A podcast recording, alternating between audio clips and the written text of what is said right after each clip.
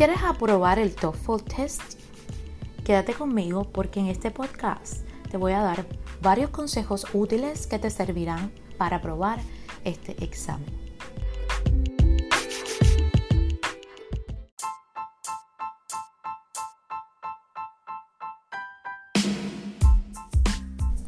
Hoy quiero conversar sobre los direction markers o marcadores de dirección. ¿Por qué son importantes? Bueno, pues sencillamente porque ya sea en los reading passage, en las lecturas, pasajes de lecturas, en las conferencias como lectures o en las actividades de listening cuando estás escuchando una conversación, existen varios puntos en este tipo de settings de espacios, ya sea listening, una conferencia, un pasaje de lectura en el momento indicado en que cambia el sentido de la conversación o de la exposición del profesor. Y te puedes encontrar en el examen TOEFL una pregunta que te diga cuál es el motivo por el cual el estudiante fue a ver el profesor. O puedes encontrarte cuál es el tema de la conferencia. What is the purpose of the lecture? ¿Cuál es el propósito de la conferencia?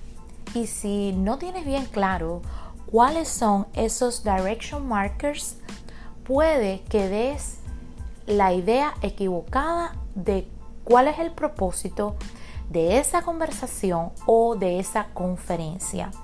Entonces, para alcanzar el máximo resultado en este examen, esta es una de las mejores estrategias porque te vas a dar cuenta cuál es el verdadero sentido de las conversaciones o de la lecture o del reading passage que estás leyendo. Ejemplo de estas palabras son, por ejemplo, direction words que significan en el mismo sentido podemos encontrar, por ejemplo, and, because, even, therefore, another, for example, one reason, due to. Estos son algunos ejemplos que indican la misma dirección. ¿Qué significa? Que cuando estás hablando de algo y escuchas uno de estos, simplemente la persona lo que va a hacer es agregarle a esa idea que ya venía diciendo. Sin embargo, direction markers o que significan la oposición a la idea que ya se venía diciendo, opposite direction.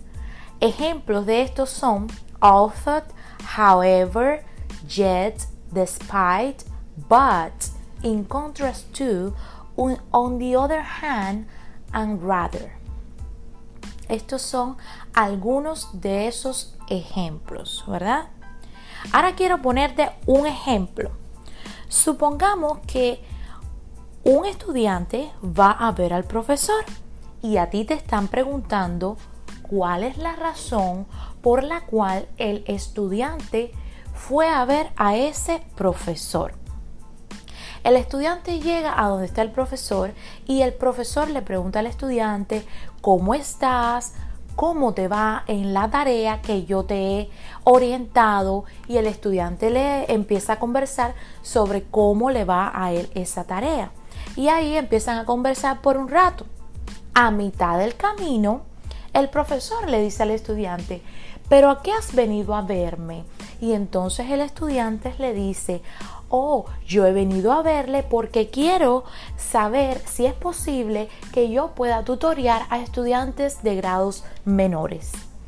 Entonces tú puedes pensar que al principio de la conversación el profesor cuando le pregunta al estudiante cómo le va en la tarea, esa fue la razón por la que el estudiante vino a ver al profesor. Pero no es así sino que a mitad del camino el estudiante dice que él ha venido a ver al profesor por tal razón.